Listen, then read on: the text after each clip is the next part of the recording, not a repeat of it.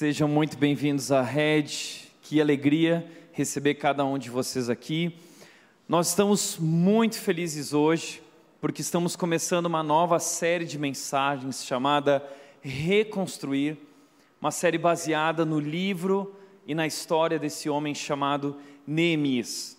E eu estou cheio de expectativas daquilo que Deus vai fazer em nossas vidas a partir dessa série. Meu desejo, nossa oração é que Deus fale com nossa igreja, fale com você, assim como Ele tem feito através de todas as séries aqui na Rede. Mas essa série é uma série diferente. As séries que vieram antes, Papéis Invertidos, Fábrica de Ídolos, a série Jesus Fake, foram séries duras, foi tapa na cara, foi soco no estômago. Mas agora essa série aqui é mamão com açúcar. Tá? Essa série é mel na chupeta, tá bom? Essa série, em todas as outras séries, uma coisa interessante que uma mulher hoje no café de conexão que nós tivemos pela manhã, o passo um da igreja, 130 pessoas lá e uma mulher deu um testemunho seguinte, ela disse: "Se eu fosse resumir a rede em uma palavra, eu diria desconstrução". Deus tem desconstruído muitas coisas na minha vida. Uau, isso é fantástico. Por isso, ao longo dessas últimas séries, nós viemos desconstruindo muitas coisas, e não é fácil desconstruir, mas através dessa série, o que nós queremos agora é reconstruir. E reconstruir colocando Deus como o nosso centro, reconstruir a partir dessa centralidade de Deus em nossas vidas. Essa é a história de Neemias. Neemias é alguém que começa uma reconstrução a partir dessa centralidade de Deus. Deus é o alicerce dessa reconstrução. A história de Neemias nos ensina muitas coisas. Por isso, essa série é uma série reconfortante, desafiadora para pessoas que desejam restaurar qualquer aspecto da sua vida que se encontre em ruínas. E você vai perceber que a história de Neemias, mesmo tendo escrito, sido escrita há 2.500 anos atrás, ela pode falar profundamente conosco e ela tem tudo a ver com aquilo que nós estamos vivendo hoje. Por isso, embarque junto com a gente nessa grande viagem, a, através da história de Neemias. Essa série vai durar cinco capítulos, nós vamos encerrar ela uh, no, no Summit o último domingo será o Summit, onde nós vamos olhar para a vida de Neemias como um líder, a, a influência dele, como Deus usou esse homem para fazer grandes coisas. Então participe da série, pois será um momento especial. Quero te convidar a abrir a tua Bíblia, a ligar a tua Bíblia em Neemias capítulo 1. E o capítulo 1 é, é o que nós vamos trabalhar hoje aqui. Nós vamos olhar para, o primeiro capítulo do livro de Neemias. E o primeiro capítulo, versículo 1, começa dizendo o seguinte: Estas são as memórias de Neemias, filho de Acalias. Essas são as memórias de Neemias. Sabe o que isso significa? O livro de Neemias é, na verdade, o diário pessoal de Neemias.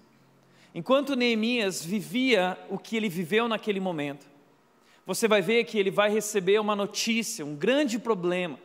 E aqui começa a história de Neemias e nós estamos diante do diário pessoal dele. E não tem forma melhor de conhecer uma pessoa e sua intimidade, quem ela realmente é, senão através do seu diário. Olha que privilégio e oportunidade então nós temos agora de olhar para o livro de Neemias e conhecer quem Neemias é, o que ele viveu, o que ele experimentou e como ele lidou com todos esses problemas e como ele superou as dificuldades que foram colocadas diante dele. O texto continua dizendo o seguinte, versículo 2 diz: No mês de Quisleu, no vigésimo ano do reinado do rei Artaxerxes. No mês de Quisleu, o que significa isso? Essa época era novembro ou dezembro do ano de 446 antes de Cristo, mais ou menos 2500 anos atrás. E o incrível é que uma história escrita 2500 anos atrás ainda possa falar tanto conosco, como você vai ver. E diz o seguinte: que eu estava na fortaleza de Suzã. Esse, esse é o lugar onde Neemias começou a, a, a viver essa história que ele está contando. A fortaleza de Suzã. Que lugar é esse? É a capital do Império Medo-Persa. Neemias, ele é um judeu, ele faz parte do povo, da nação de Judá, mas ele está muito longe da sua casa. Como ele foi para ali, nós vamos descobrir daqui a pouco. Mas ele está ali servindo o rei uh, no, no, palácio, na fortaleza de Suzã, que é a capital do Império, Império Medo-Persa. E diz o texto no versículo 11: ele diz que ele era o copeiro do rei. O que é um copeiro? O copeiro é alguém responsável por servir o vinho ao rei. Mas antes de servir o vinho ao rei, esse copeiro precisava experimentar o vinho, para saber se o vinho não estava envenenado e colocaria a vida do rei em risco. Então ele experimentava o vinho antes, ele provava o vinho antes. Ou seja, o copeiro era alguém de extrema confiança do rei. Era uma posição importante, era muito mais do que provar vinho. Era alguém que estava na presença do rei constantemente, como um conselheiro do rei. Neemias estava nessa posição. E nesse momento, nesse palácio, trabalhando para o rei, ele uh, recebe uma notícia. Diz o seguinte: Anani, um de meus irmãos, o irmão de Neemias, ele vem até a capital, Suzã, junto com alguns amigos. Eles viajam cerca quase mil quilômetros de distância de Judá, de Jerusalém até Suzã. Ele veio me visitar com alguns homens que haviam chegado de Judá. Perguntei-lhes a respeito dos judeus que haviam regressado do cativeiro e da situação em Jerusalém. Então Neemias faz uma pergunta quando eles chegam: Como estão as pessoas? E como está a cidade? E ele pergunta o seguinte: uh, como estão as pessoas que regressaram do cativeiro? O que significa isso? Nós precisamos entender em que momento essa história está acontecendo. Às vezes a gente se sente perdido no meio da história bíblica.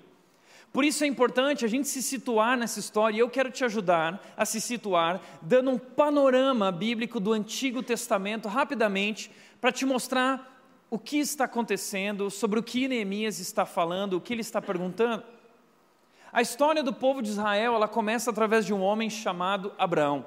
Deus escolheu esse homem em Gênesis capítulo 12. A palavra de Deus diz que Deus chamou ele dizendo: Abraão, sai da tua casa, deixa a tua família, porque eu uh, quero fazer algo grande através da sua vida. Eu vou construir uma grande nação, um grande povo através de você. Abraão não podia ter filhos, ele não tinha filho, ele e Sara não podiam ter filhos, mas Deus dá uma promessa: eu vou te dar um filho. E ele, naquele momento, nem sabia exatamente o que significava aquilo, mas ele obedece a Deus. E Abraão hoje é conhecido como o pai da fé por nós. Mas o pai da fé, no início da sua história, da sua jornada, ele tinha muita dificuldade de confiar em Deus. Mas ao longo do tempo, ele foi conhecendo a esse Deus de perto, ele foi sendo transformado, ele foi amadurecendo e a sua fé foi sendo fortalecida e firmada até o momento em que ele se torna um grande homem de Deus e ele é conhecido hoje como pai da fé, ele é um dos patriarcas, o que nós conhecemos como os patriarcas. Ele teve um filho então, Isaac. Isaac teve um outro filho, Jacó. Jacó teve doze filhos, e esses doze filhos representam as doze tribos de Israel. Um dos filhos de um dos filhos de Jacó foi José, que foi vendido pelos irmãos para o Egito. E lá no Egito, através de uma série de circunstâncias difíceis, complicadas, Deus transforma essa tragédia numa linda história. José se torna governador do Egito e é usado por Deus no momento de dificuldade na terra, onde não havia comida, a, a fome, a miséria se espalhou. E José foi usado para guardar recursos no Egito. É aí então que Jacó precisa se mover da sua terra para o Egito, junto com sua família. Quando eles chegam lá, eles encontram uh, José, uma linda história. Então ali eles vão parar nessa terra chamada Egito. E esses doze filhos de Jacó, eles começam, as suas famílias começam a crescer, e a Bíblia diz que eles crescem de maneira muito rápida, uh, eles se tornaram 2 milhões, talvez 3 milhões de pessoas ali no Egito em, em 400 anos. E o faraó ficou muito preocupado com isso, porque era um povo que crescia muito rápido. Então, o que eles fizeram? O povo do Egito subjugou o povo judeu. colocaram eles para fazer trabalho escravo, servindo a eles, e o povo estava sofrendo, sofrendo muito. Aí então, Deus escolhe um homem chamado Moisés, depois de 400 anos, Deus ah, ah, liberta esse povo do Egito, fazendo Moisés enfrentar o Faraó, e através das dez pragas, o Faraó então permite que esse povo se vá. O povo de Israel então sai do Egito e eles vão para o deserto. E Deus dá uma promessa para eles: eu vou tirar vocês do Egito porque eu vou dar uma terra para vocês, a terra prometida. Então eles saem com essa esperança, com essa promessa, mas eles não chegam logo nessa terra prometida, eles passam 40 anos no deserto andando em círculos. Por quê? Porque demorou apenas um dia para tirar o povo do Egito, mas demorou 40 anos para tirar o Egito de dentro do coração do povo. 40 anos. Deus precisou trabalhar na vida deles, transformar o coração deles, para que eles então pudessem ah, entrar na terra prometida. Moisés então morre, Josué assume o comando como um grande líder e ele entra na terra prometida através de batalhas, eles vão tomando posse do território e vão conquistando a sua terra, a terra que Deus disse que lhe daria, uma terra que manava leite e mel. Então vem o período dos juízes, até que eles clamam por um rei, e chega esse novo momento, que é o momento do rei, do reino deles, o reino unido de Israel. O primeiro rei é Saul, o segundo rei é Davi, e o terceiro rei é Salomão. Mas o problema é que todos esses reis tiveram dificuldade para obedecer a Deus. Saul errou, Davi errou, no final da sua vida. Salomão errou muito no final da sua vida. Começaram bem Davi e Salomão, mas erraram no final da sua vida e se desviaram dos mandamentos de Deus, e isso trouxe sérias consequências. Deus tinha uma aliança com eles. Deus disse: "Se vocês forem fiéis à minha aliança, e se vocês obedecerem, vocês vão prosperar nessa terra. Mas se vocês me desobedecerem, vocês sofrerão as consequências por isso." Então o que acontece? A família de Salomão se divide. E o reino então é dividido. O filho de Salomão divide o reino. Roboão para um lado com o reino do sul. Jeroboão, que era um dos é, soldados de, dos servos de Salomão, é, divide o reino do norte. São dois reinos agora, não é mais apenas um: o reino do sul e o reino do norte. O reino do norte então agora vai ter 20 reis. E desses 20, nenhum deles adorou a Deus ou fez o que Deus pediu que eles fizessem. Eles se distanciaram de Deus e foram tomados pelo povo da Síria, que se misturou com eles e trouxe a idolatria para dentro deles, e eles se tornaram o povo conhecido como samaritanos, odiados pelos judeus. Mas o reino do sul teve 19 reis, e alguns deles adoraram a Deus, buscaram a Deus, mas muitos se distanciaram de Deus, e por causa disso também o reino do sul, o povo do sul, o povo de Judá, foi tomado pela Babilônia. O imperador da Babilônia, Nabucodonosor, vem e, e toma posse desse território, é, roubando, destruindo muitas coisas e trazendo os jovens inteligentes para a Babilônia. Lembra de Daniel? Daniel, nesse momento, ele vai parar lá na Babilônia para servir o rei Nabucodonosor. Mas o império babilônico é tomado pelo império medo-persa. E aí, o que acontece? Eles são levados cativos nesse momento pela Babilônia Uh, e lá então se transforma no Império Medo-Persa, e logo depois desse cativeiro que vai durar 70 anos, o, pro, o, povo é retirado de Judá e são levados para uma outra terra, onde eles são escravos e vão servir a um outro povo, a um outro rei, que adora outros deuses, como castigo, como disciplina. 70 anos e logo depois disso então há o retorno. Eles retornam para a terra de Judá, depois desses 70 anos. O primeiro retorno com Zorobabel, que veio reconstruir o templo de Jerusalém. Depois Esdras, que vem para ser sacerdote no templo e ajudar o povo a restaurar o seu coração a partir da palavra de Deus. E depois, por último, o terceiro retorno com Neemias. Neemias vem para reconstruir os muros de Jerusalém que estavam em ruínas, que estavam derrubados. Então, esse é um panorama bíblico. A história de Neemias se encontra no final, quase no final da história do Antigo Testamento. E Deus vai usar esse homem Neemias para reconstruir aquela cidade. Porque veja o que estava acontecendo. Neemias pergunta para ele, para eles como estão as coisas, e eles responderam: as coisas não vão bem para os que regressaram à província de Judá. Eles estão passando por dificuldades e humilhações. Você entende o que significa muros derrubados naquela época? Era uma cidade que não tinha segurança. Era uma cidade que estava à mercê de ladrões ou de pessoas violentas que vinham e tomavam conta, uh, roubavam as mulheres e que destruíam suas plantações e levavam seu alimento. Então a economia de Judá estava prejudicada, eles estavam passando por extrema pobreza, miséria, violência, medo constante, preocupações, dificuldades, sofrimento, humilhações. A situação de Judá era terrível. A constatação deles para Neemias é a seguinte: o muro de Jerusalém foi derrubado, suas portas foram destruídas pelo fogo, estamos perdidos. A constatação deles é: as coisas não vão bem.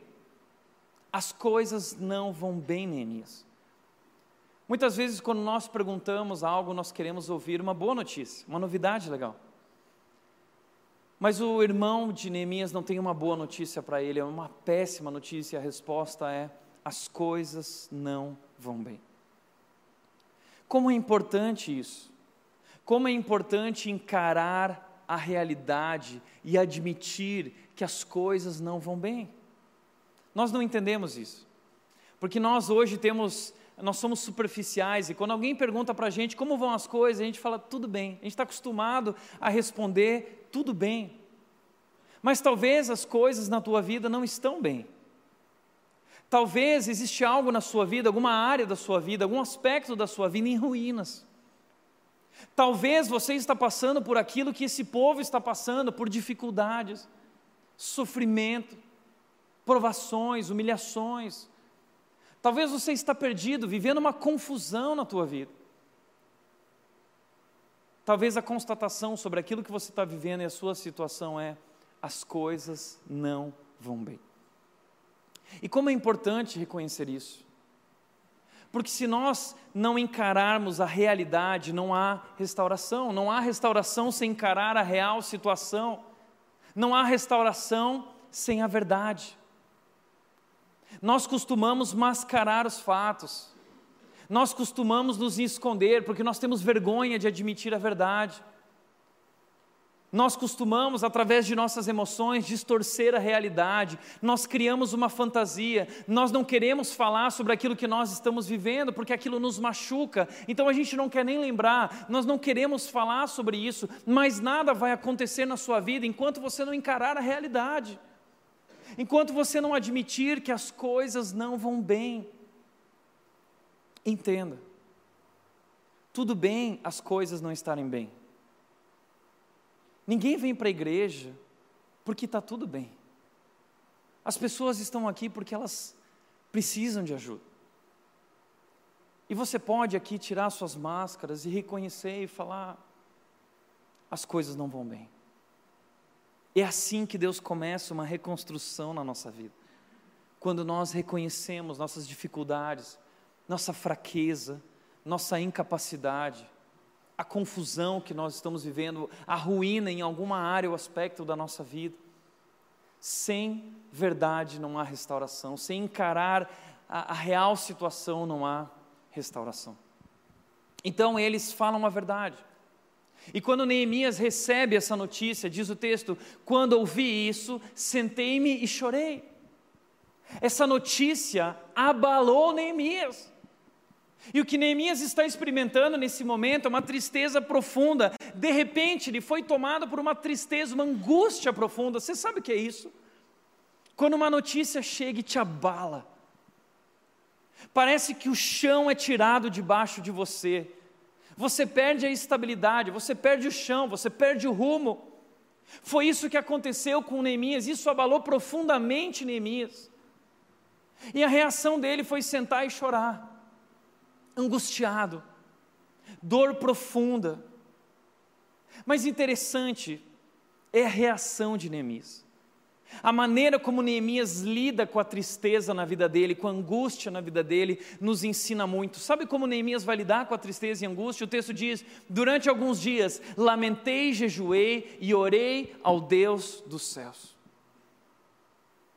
Sabe como Neemias lida com a angústia, a tristeza, os problemas? Ele dobra os joelhos. Sabe por quê? Porque ele sabe que o alívio para as preocupações dele se encontra de joelhos. Ele sabe que não está no controle, mas que ele pode estar perto daquele que tem o controle. Nós não estamos no controle, mas de joelhos dobrados podemos estar perto daquele que tem o controle. E Neemias sabe disso. Então, a, a, primeira reação de Neemias não é tentar fazer algo, não é buscar ajuda com alguém. A primeira coisa que ele faz é buscar ajuda no céu. Ele vai buscar recursos no céu para algo que ele não é capaz de resolver sozinho. Quantas situações nós vivemos assim como Neemias, situações que, que nós não temos força, poder diante delas. Mas Deus tem. Deus é poderoso. Deus está nos céus, e por mais que nós estejamos vivendo uma confusão aqui, Deus continua reinando soberano, com o controle da história em Suas mãos. Nós podemos perder o controle, mas Deus continua no controle. Então Neemias, ele se encontra com Deus de joelhos dobrados. O alívio para as nossas preocupações se encontra de joelhos. E ali ele vai orar. Ele vai buscar a Deus. E eu acho que muitas vezes Deus permite situações, notícias assim na nossa vida, dificuldades assim, porque Deus quer ver exatamente isso em nós. Deus quer nos ver de joelhos diante dele. Porque infelizmente quando as coisas vão, bem, ah, não, quando as coisas vão bem, a gente esquece de Deus. Quando as coisas estão ruins, aí a gente lembra de Deus, como diz aquele ditado: muitos não vêm por amor, vêm pela dor. Isso é verdade. Como disse C.S. Lewis, a dor é um megafone de Deus para despertar um mundo adormecido.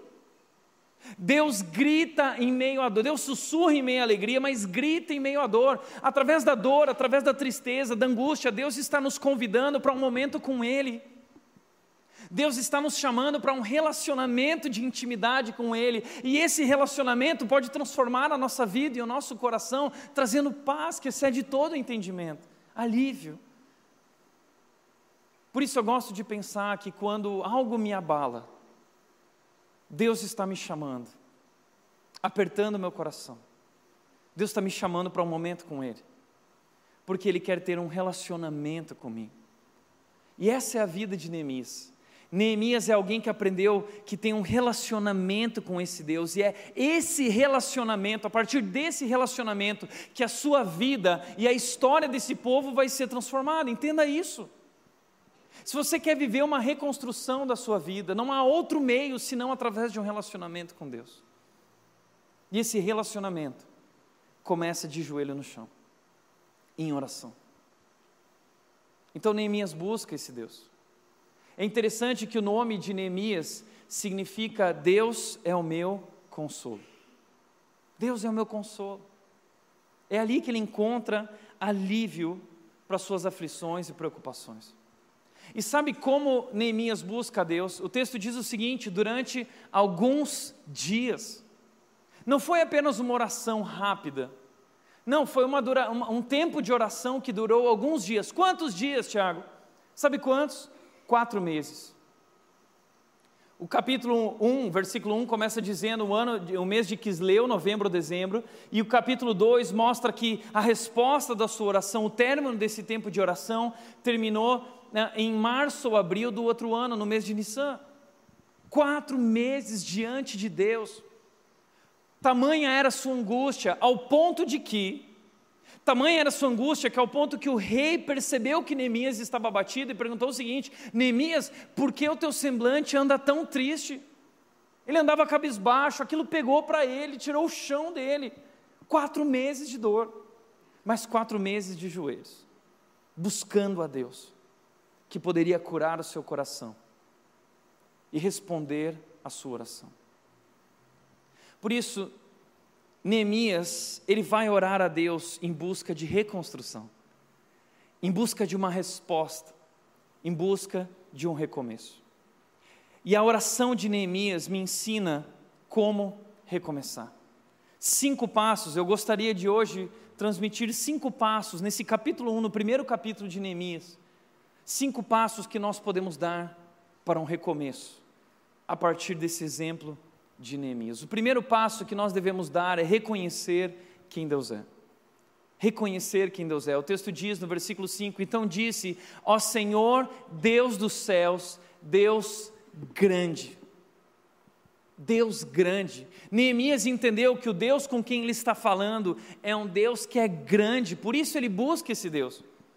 Porque ele reconhece quem esse Deus é, ele, ele conhece esse Deus através das histórias desse Deus. Ele é o Deus que fez o um milagre na vida de Abraão, dando um filho para quem não podia ter um filho. Ele é o Deus que libertou o povo do Faraó, libertou o povo do Egito e abriu o grande mar vermelho diante deles para eles passarem. E é o Deus que sustentou esse povo durante 40 anos no deserto, numa terra árida, onde não havia comida, onde não havia água. Deus dá um maná para eles, Deus faz jorrar água da pedra.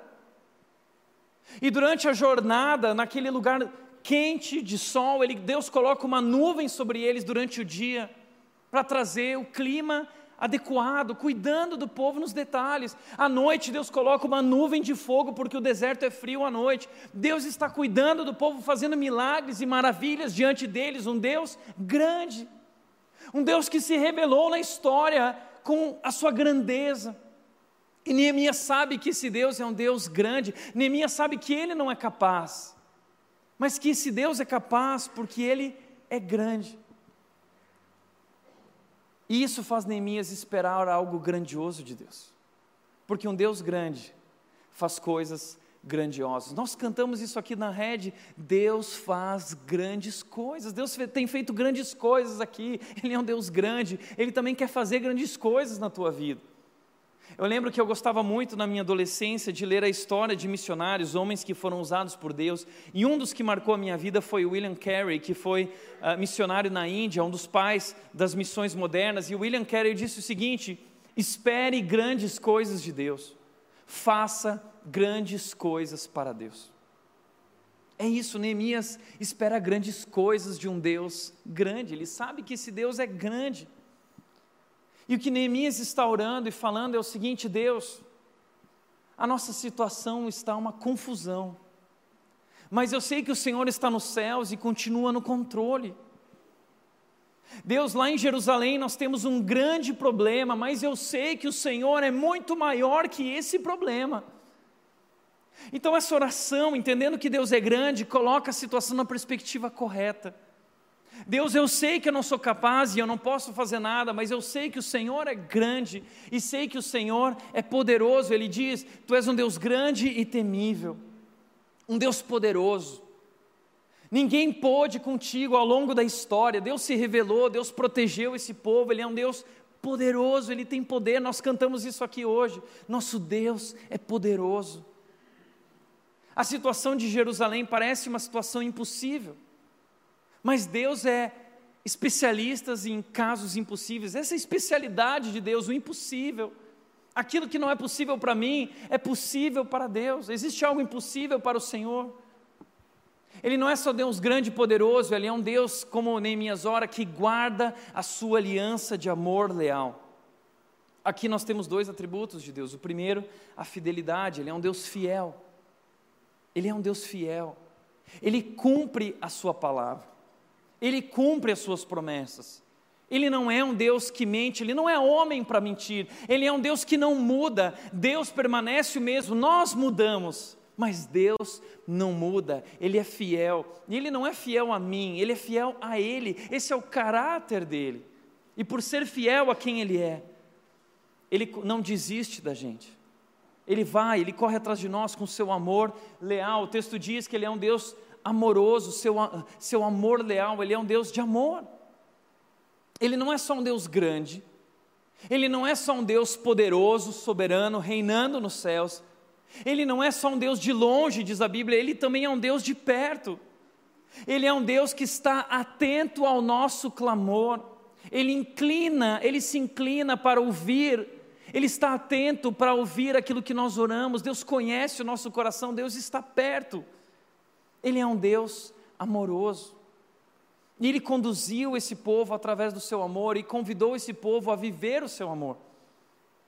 Porque infelizmente muitas vezes nós olhamos para Deus e nós achamos que Deus estabelece regras porque Ele é Deus, e esse é o negócio de Deus. O negócio de Deus é botar regra e mandamento. Só que nós não entendemos que, na verdade, as regras e mandamentos são uma expressão do amor de Deus. Através desses mandamentos, Deus está nos protegendo. Esses mandamentos são como limites, como guarda-reios, que nos protegem do mal, porque Deus sabe que a desobediência vai prejudicar a nossa vida. E muitas vezes é isso que acontece. Nós escolhemos, nós decidimos seguir o nosso próprio caminho.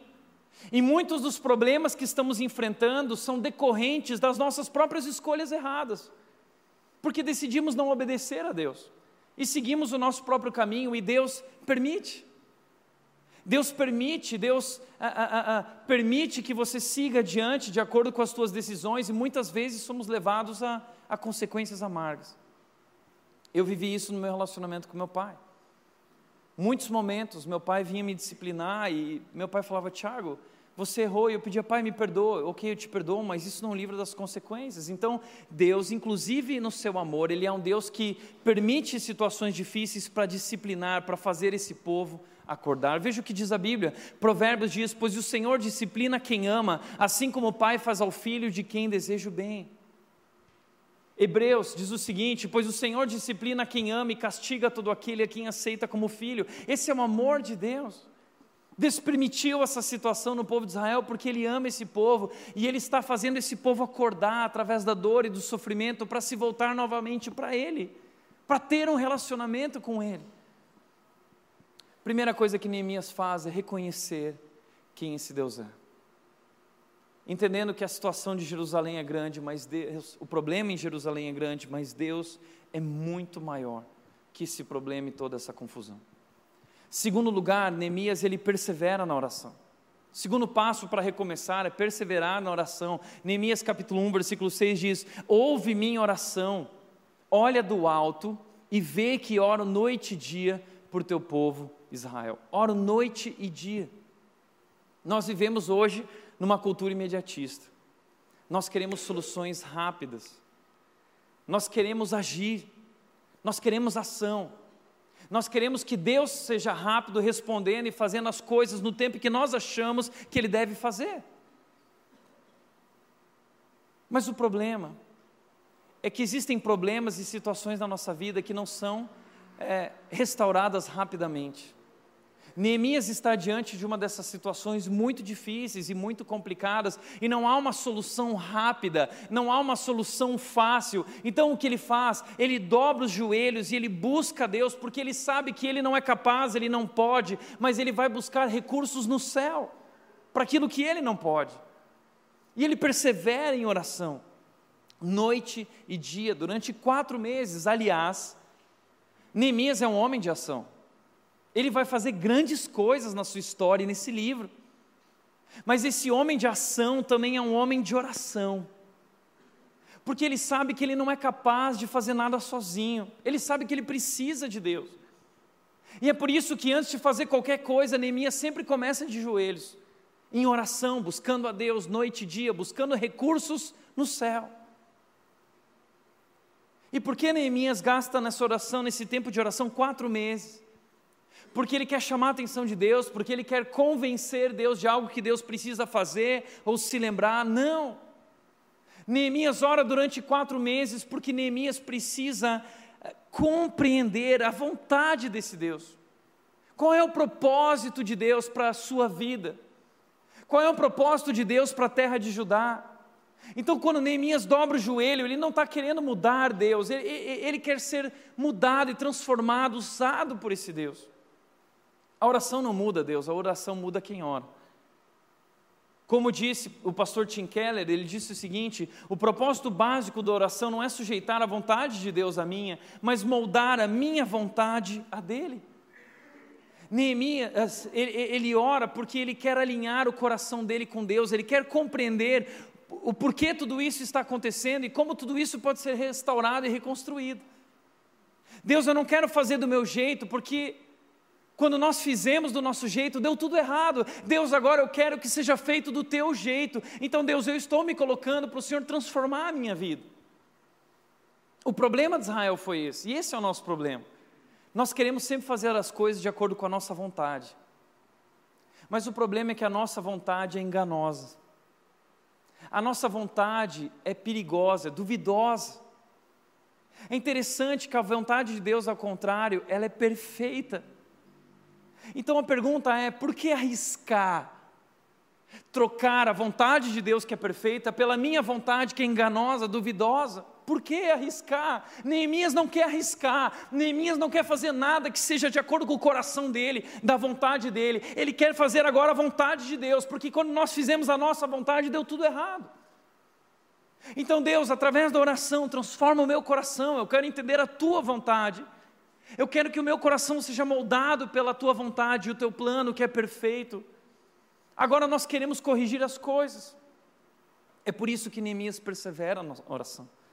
E é para isso que Deus nos chama na oração. Primeiro, porque a oração é o alívio para as nossas preocupações. Segundo, porque através da oração nós somos transformados e começamos a compreender, nos tornamos alinhados com a vontade de Deus para a nossa vida. Terceiro lugar, terceiro passo para recomeçar é confessar o pecado. Os versículos 6 e 7 dizem: Confesso que temos pecado contra ti. Neemias começa adorando a Deus, dizendo que esse Deus é grande, poderoso e soberano, mas é amoroso, Neemias ele persevera em oração diante desse Deus para ser transformado, mas Neemias também confessa o pecado, ele diz: Eu confesso que temos pecado contra ti.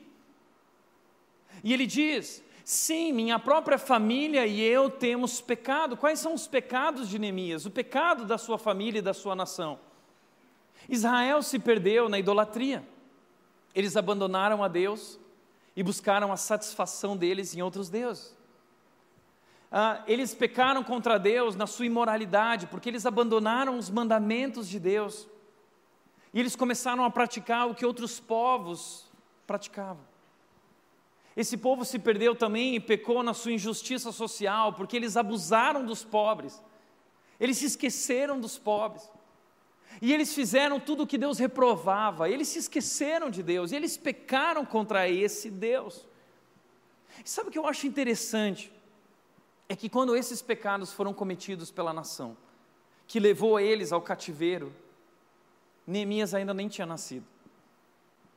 Neemias não havia nascido quando esses pecados foram cometidos.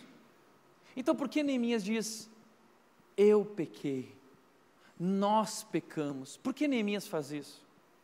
Sabe por quê? Porque ele está assumindo a responsabilidade. E é isso que líderes fazem. Líderes não terceirizam a responsabilidade. Líderes assumem a responsabilidade.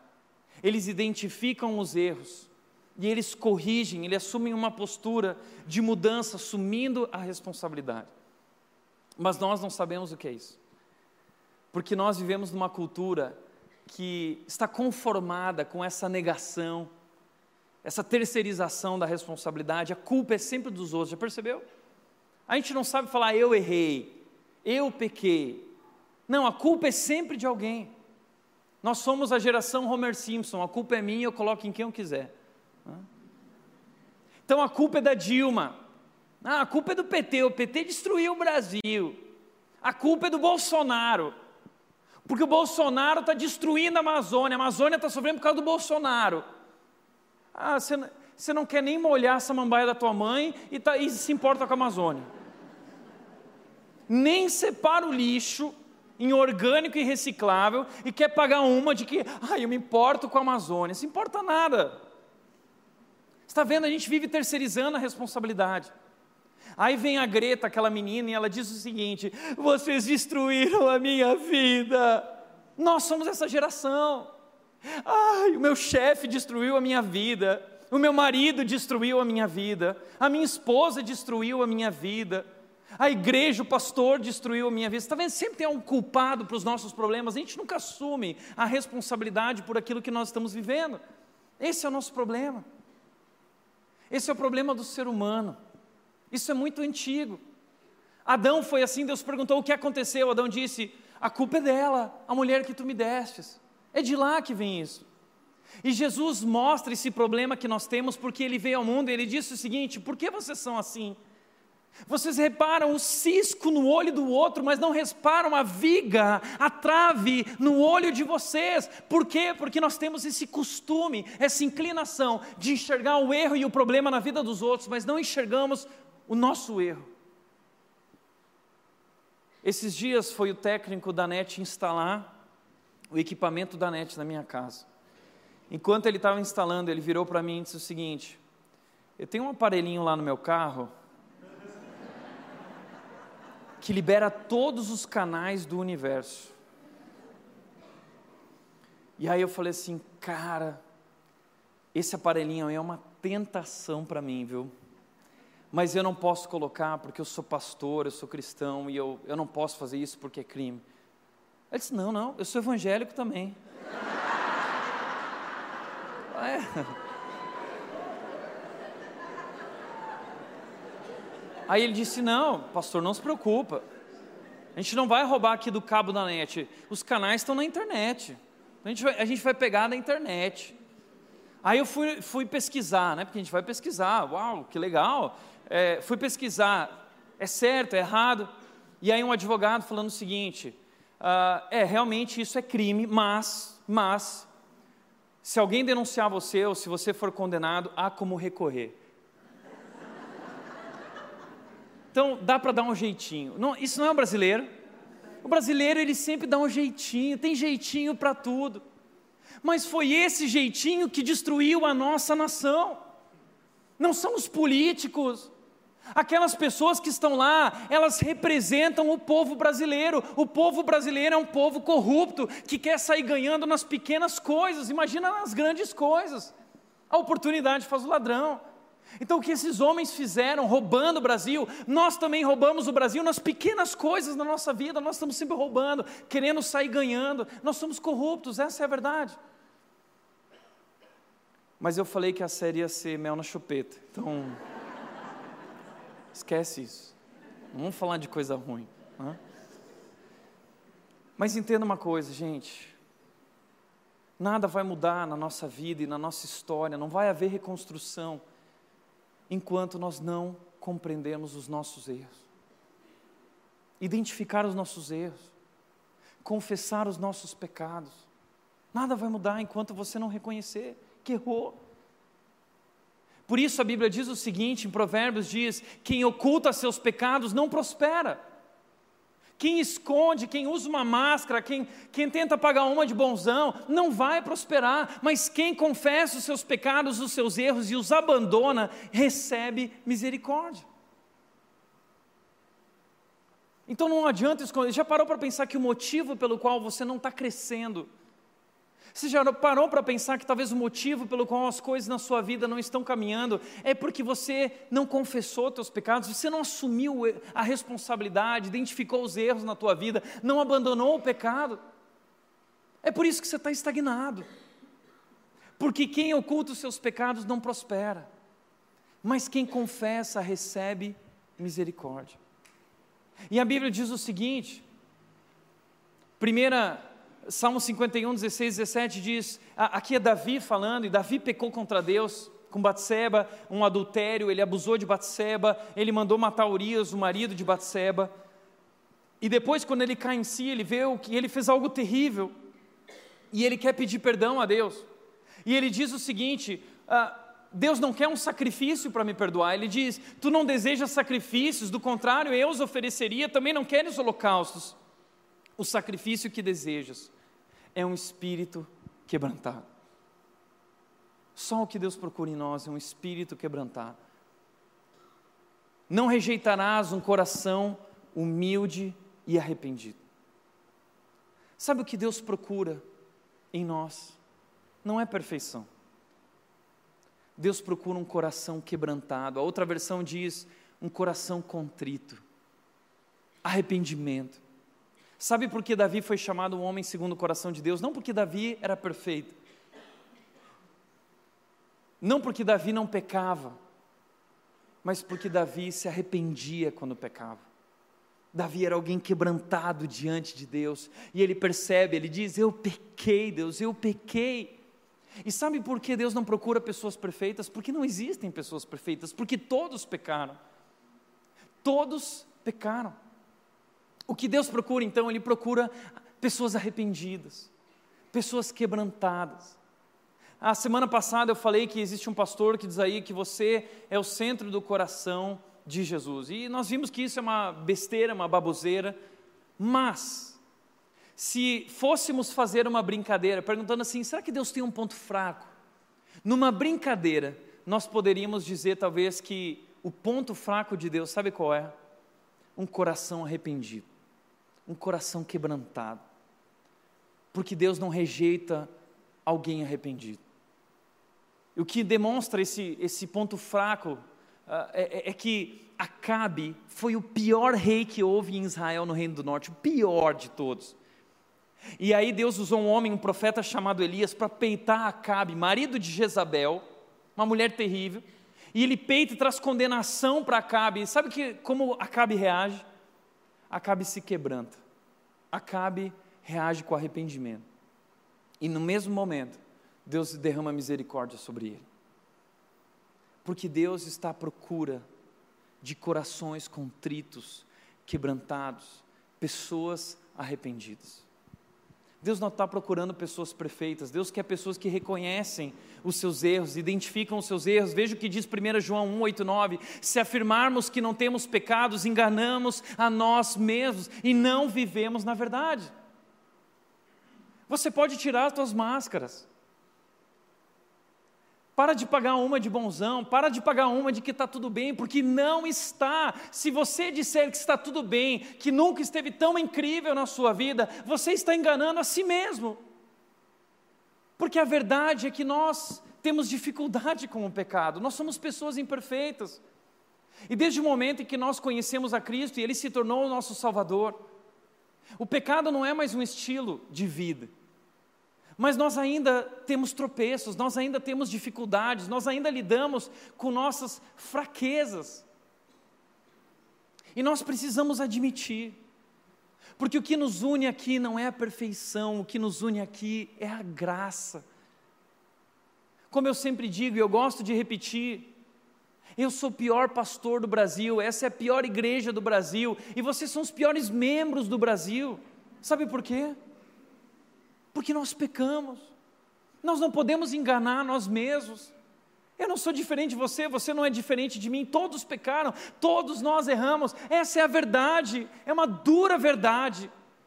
Mas o Evangelho começa com essa notícia má, que nós pecamos.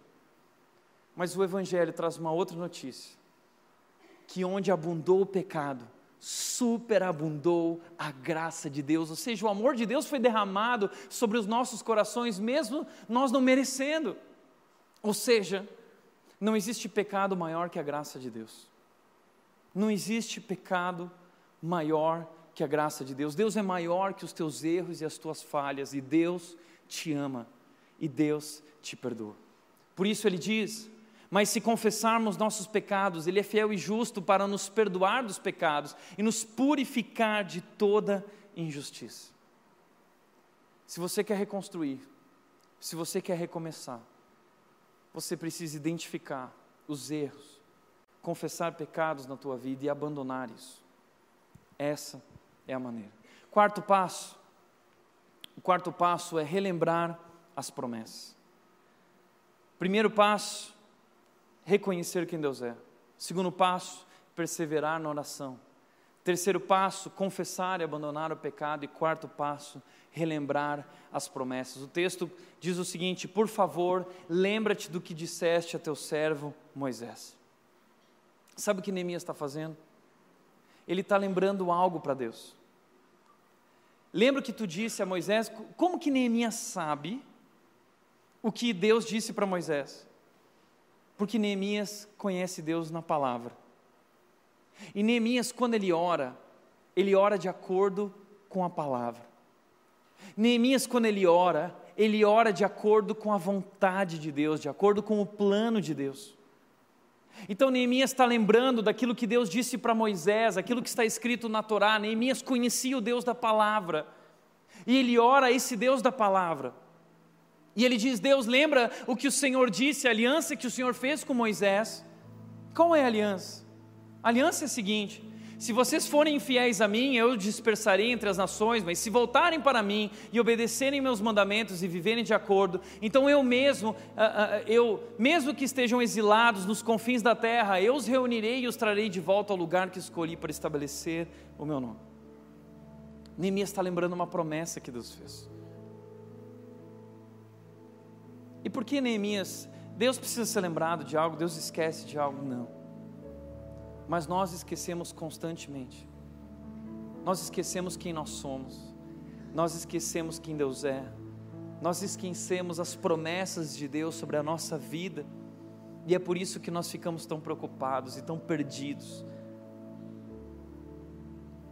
Mas Neemias está lembrando aquilo que Deus prometeu, por exemplo, para Salomão, segundo a Crônica 7,14, disse: O meu povo, que se chama pelo meu nome, se humilhar e orar e buscar a minha face, se afastar dos seus maus caminhos, dos céus o ouvirei, perdoarei o seu pecado e curarei a sua terra. Essa é uma promessa de Deus a Salomão. E Deus diz: Salomão, se vocês forem fiéis e me obedecerem, vocês vão prosperar nessa terra. Mas se vocês me desobedecerem, vocês vão sofrer consequências vocês vão ser prejudicados por essa desobediência, vocês vão ser tirados dessa terra. Deus sabe, Deus conhece o caminho, por isso Deus estabelece limites por amor, nos protegendo. Então Neemias ora dizendo: Deus lembra. Então Neemias está se lembrando das promessas de Deus e ele está orando de acordo com a palavra de Deus, de acordo com o plano de Deus. Não, o que Neemias quer não é, não é o seu egoísmo, o que ele está pedindo não tem a ver com o que ele quer, não é sobre ele, é sobre aquilo que Deus disse que faria, é sobre aquilo que Deus é, é sobre o povo de Deus, é sobre a glória de Deus no meio desse povo. É por isso que Neemias está orando, não é sobre mim, Deus, eu não estou pedindo para mim, é sobre quem tu és, é sobre o teu poder, é sobre a tua glória. Os, as, as nações estão zombando o teu nome. Sabe que existem promessas também sobre a nossa vida. E nós precisamos tomar cuidado para não nos enganar com promessas do Antigo Testamento que não são para nós. Existem muitas que que se conectam conosco no nosso tempo, mas existem muitas promessas no Novo Testamento que a Bíblia trouxe exatamente para nós. Quais são essas promessas? Nós precisamos lembrar disso quando nós estamos orando, para orar de acordo com a vontade de Deus, o plano de Deus para a nossa vida. Não pedir aquilo que você quer, mas aquilo que Deus tem, as promessas dele. Quais são? Algumas delas. João capítulo 16, versículo 33 diz o seguinte: Jesus diz para os discípulos: Eu lhes falei tudo isso para que tenham paz em mim. Aqui no mundo vocês terão aflições, vocês vão passar por dificuldades, mas animem-se. Eu venci o mundo o mundo vai desabar sobre vocês, as coisas não vão ser fáceis, mas animem-se. Eu venci o um mundo, eu fiz o que vocês não são capazes de fazer. Animem-se, eu vou contar o final da história para vocês. Vai acontecer um monte de coisa ruim no caminho, mas eu vou contar o último capítulo. Tudo termina bem e nós ficaremos juntos. E mais, eu estarei para sempre com vocês, para sempre. O fato de sermos cristãos não nos isenta do sofrimento. Mas há uma promessa para nós: eu estarei com vocês. E essa é a nossa esperança. Uma outra promessa na Bíblia, lá em Romanos, capítulo 8, versículo 35, diz: O que nos separará do amor de Cristo? O que pode nos separar do amor de Deus que foi derramado sobre nós? O que pode? Será que aflições podem nos separar, problemas, calamidades, acidentes na nossa vida, doença, perseguições, fome, miséria, perigo, ameaça de morte, divórcio, demissão, desemprego? Existe algo que pode nos separar do amor de Deus? Não, nada, nada, nada, nada, nada pode nos separar do amor de Deus que foi derramado sobre nossas vidas. Mas apesar de tudo isso, não somos livrados de tudo isso. Deus permite tudo isso. Nós passamos pelas aflições, nós passamos por calamidades, nós passamos por doenças, nós passamos por acidentes, nós passamos por problemas, mas a promessa que está sobre nós é que nós já somos mais do que vencedores em Cristo Jesus, aquele que nos amou por meio dele, nós já somos vencedores em tudo isso, porque sabemos que tudo terminará bem nós podemos perder o controle da história, das coisas, mas Deus continua no controle. E mais, uma promessa na Bíblia, Romanos 8, 28, e sabemos que Deus faz todas as coisas cooperarem para o bem daqueles que o amam e que são chamados de acordo com o seu propósito ainda que eu erre, ainda que você erre, ainda que nossos erros nos levem na direção errada, sofrendo consequências amargas e difíceis, ainda assim, quando eu me arrependo, quando eu me arrependo e me quebranto, Deus transforma, Deus tem esse poder incrível, sobrenatural, de agir em todas as coisas, mesmo nas coisas ruins, Ele transforma isso em bem. Ele é um Deus poderoso, e eu posso ter essa essa esperança, essa confiança de que não importa o que aconteça, Ele fará tudo cooperar para o meu bem. E ele disse em Efésios capítulo 3, versículo 20: Eu sou capaz de fazer infinitamente mais do que tudo que pedimos ou pensamos, de acordo com o seu poder que atua em nós. Eu não posso, eu não consigo, mas Deus pode, Deus é poderoso. E a Bíblia diz que o poder que ressuscitou Cristo dos mortos foi colocado na minha vida, o Espírito Santo de Deus habita em mim e ele age em mim fazendo aquilo que eu não posso fazer. O poder de Deus está em mim, agindo em mim, através de mim. E esse poder pode curar a minha vida, esse, esse poder pode restaurar qualquer aspecto da minha vida, esse poder pode reconstruir os muros da minha vida. Neemias entende isso. Só há uma saída para curar essa terra. É aquele Deus que prometeu: se o meu povo orar e clamar, dos céus eu o ouvirei, eu curarei a sua terra. Então Neemias dobra os joelhos e ele ora ao Deus que está nos céus, porque ele vai ouvir nos céus e ele vai curar essa terra, ele vai reconstruir, ele vai restaurar. O Deus que disse, Filipenses 1,6: Tenho certeza de que aquele que começou a boa obra em vocês irá completá-la até o dia que Jesus Cristo voltar. Sabe o que ele está dizendo com isso? Eu não vou desistir de você. Eu não vou desistir. A jornada, o caminho não é fácil, mas a obra que eu comecei na sua vida, eu vou completar. E ainda que você se perca no meio do caminho, como Davi diz, no Salmo, no Salmo 23, versículo 6, ele diz: Sei que a tua bondade, a tua misericórdia, o teu amor correrão atrás de mim todos os dias da minha vida. Deus ama você. E por mais que o seu povo se perca, por mais que nós estejamos distantes de Deus, o amor de Deus corre atrás de nós e ele nos cerca por trás, adiante. O amor de Deus é profundo, é largo, ele é alto. O amor de Deus é maravilhoso. E Paulo ora dizendo: O meu desejo é que vocês possam compreender a largura, a profundidade, a grandeza desse amor e que nada, nada, nada pode separar vocês do amor de Deus que está em Cristo Jesus. Nada. Filipenses 4, 6 e 7, Paulo diz: Não vivam preocupados com coisa alguma, não se preocupem com nada. Em vez disso, orem a Deus pedindo aquilo que precisam e agradecendo por tudo que Ele já fez. Então vocês experimentarão a paz de Deus que excede todo entendimento, que guardará o seu coração e a sua mente em Cristo Jesus. A resposta para os nossos problemas e preocupações. 1 João capítulo 5, versículo 14 diz o seguinte: Esta é a confiança que temos ao nos aproximarmos de Deus. Se pedirmos alguma coisa de acordo com a vontade de Deus, Ele nos ouvirá. Essa é a confiança que nós temos. Se nós orarmos, pedindo algo de acordo com o plano de Deus, a vontade de Deus, Ele nos ouvirá. Sabe por que Neemias ora dizendo: Deus, lembra? Porque essa é a confiança de Neemias. Porque ele sabe que se ele pedir algo de acordo com a vontade de Deus, de acordo com o plano de Deus, Deus ouvirá. Quinto e último lugar, obedecer a Deus. Neemias capítulo 1, versículo 9 diz: Mas se voltarem para mim e obedecerem aos mandamentos e viverem de acordo com eles, então, mesmo que estejam exilados, eu reunirei vocês, os trarei de volta ao lugar que, que escolhi para estabelecer o meu nome. Recomeçar demanda novas atitudes. Nada vai mudar enquanto você não mudar.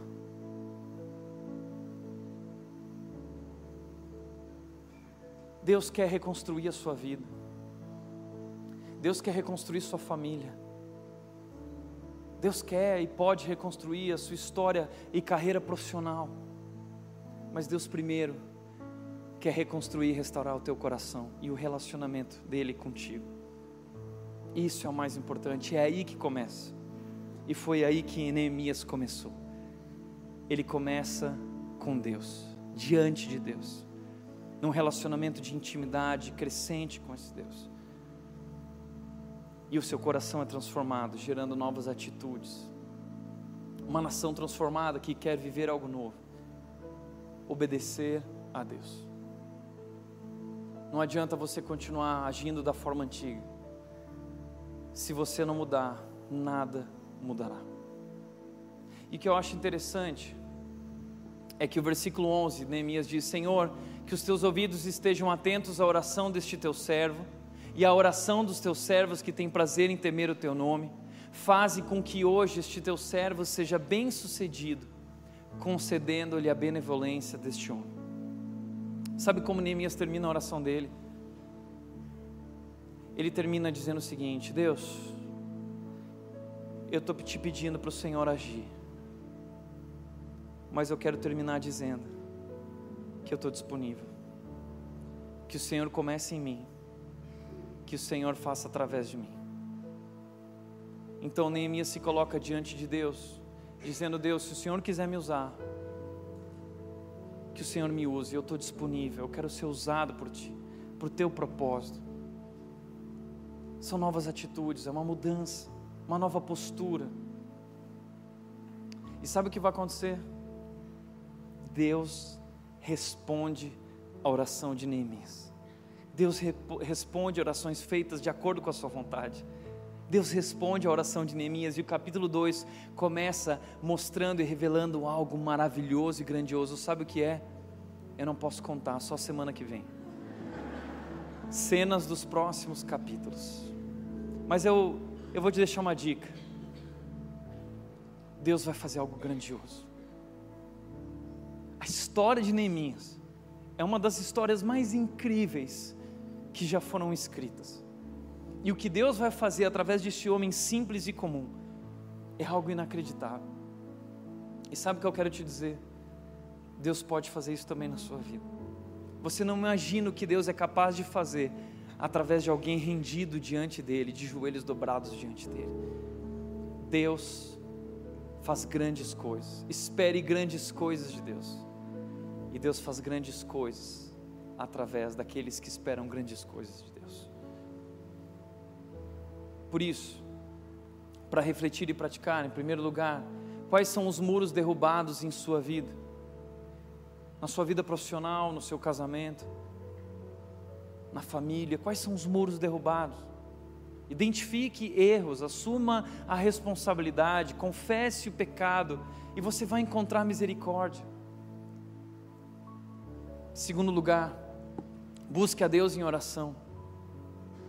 Você não está no controle, mas pode em oração estar perto daquele que está. E lembre quando você orar com quem você está falando. Deus que é grande, poderoso, fiel, amoroso. Que Deus. A sua vida, você pode estar vivendo uma confusão, o problema pode ser enorme, mas Deus é muito maior. Deus é muito maior. E terceiro e último, não importa qual a sua história ou situação, em Jesus há poder para salvar e restaurar a sua vida. Eu não sei como você entrou hoje aqui. Eu não sei como anda a sua vida, não sei qual é a tua história, não sei qual é o teu momento. Pode ser caótico e pode parecer impossível. Mas o que Deus quer falar para você através da história de Neemias é: eu posso reconstruir a sua vida. Deus pode reconstruir a sua vida. Deus quer reconstruir a sua vida. Tiago, o que eu faço? Faz o que Neemias fez.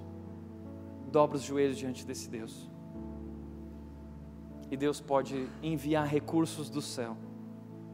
E Ele pode fazer o impossível. Deus é especialista em reconstruir vidas, restaurar vidas. Deus faz coisas grandiosas e coisas maravilhosas. Amém? Por isso, pode tirar as máscaras. Nós sabemos que não está tudo bem. E tudo bem não estar tudo bem. É isso que Deus quer, que você reconheça. E Deus vai transformar a sua vida. Feche os olhos.